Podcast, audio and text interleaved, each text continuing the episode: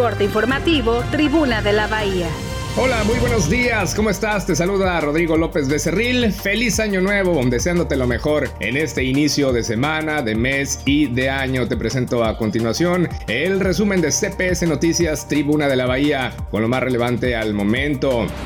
Puerto Vallarta y Bahía de Bandera reciben el año nuevo 2023 con lleno total. Esta situación se prolongará al menos los tres primeros días del año.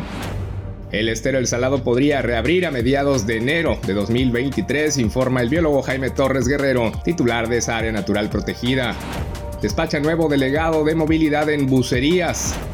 Es fundamental trabajar más en la prevención del delito, reconocen autoridades de Bahía.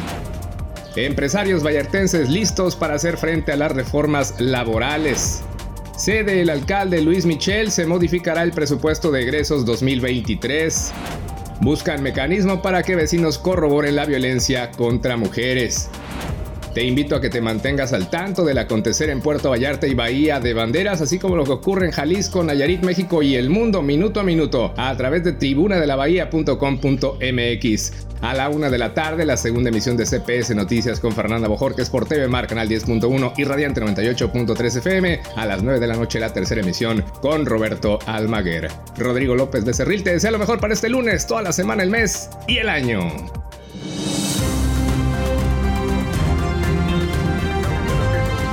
Corte informativo, Tribuna de la Bahía.